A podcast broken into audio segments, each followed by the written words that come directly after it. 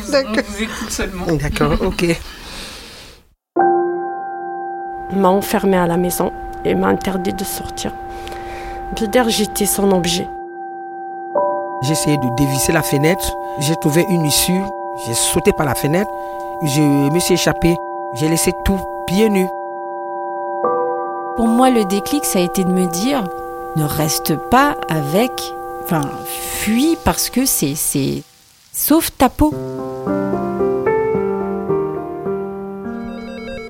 La Maison des Femmes, bonjour. Et ça va? Donc, je m'appelle Sophie. euh, Je suis arrivée à la Maison des Femmes euh, fin 2018, période à laquelle euh, j'ai dû fuir pour échapper aux violences de mon ex-mari.